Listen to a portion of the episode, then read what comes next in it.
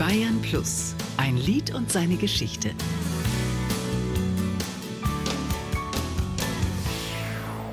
Ein weißes Bladel Papier liegt schon seit Stunden vor mir.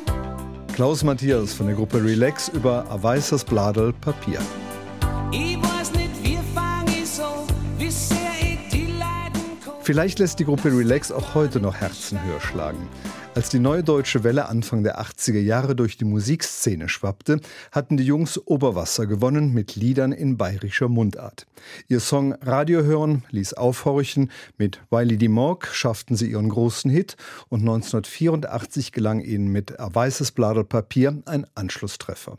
Das Lied galt in Österreich damals als meistverkaufte Single des Jahres und hatte auch in der Schweiz viele Fans. Gitarrist Klaus Matthias gehört zu den Gründungsmitgliedern der Gruppe. Ein weißes Blatt Papier behandelt die Problematik, wenn sich ein Mann niedersetzt, um einen Liebesbrief zu schreiben. Und da sage ich immer, wir Männer haben oft andere Qualitäten als Liebesbriefe zu schreiben, weil dann müssen wir doch auf Deutsch gesagt die Hosen runterlassen, emotional.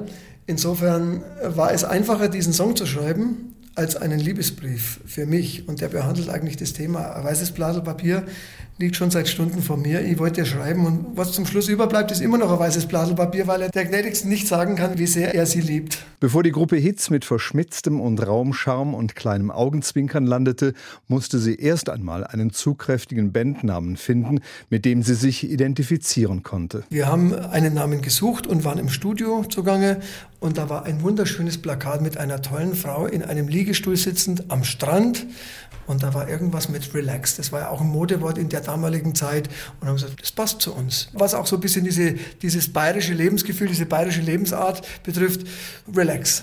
Trotz mehrerer Umbesetzungen blieb Relax seiner Philosophie treu und lieferte weiterhin relaxte Lieder mit bayerischem Lebensgefühl. Wir waren Rock-Pop-Musik mit Schmuseelementen, kann man sagen. Dann im Bayerischen, das Bayerische, das hat eigentlich den Vorteil gehabt, dass es fast wie Englisch geklungen hat für viele. Und es war auch leichter zu singen für uns, weil wir gewohnt waren. Ich habe speziell in den 70er Jahren in einer relativ bekannten Rockband gespielt, die auch überregional unterwegs war. Und so war das mit dem Bayerischen einfach einfacher zu singen. Ein Lied und seine Geschichte. Auch im Radio. Jeden Dienstag neu auf Bayern Plus.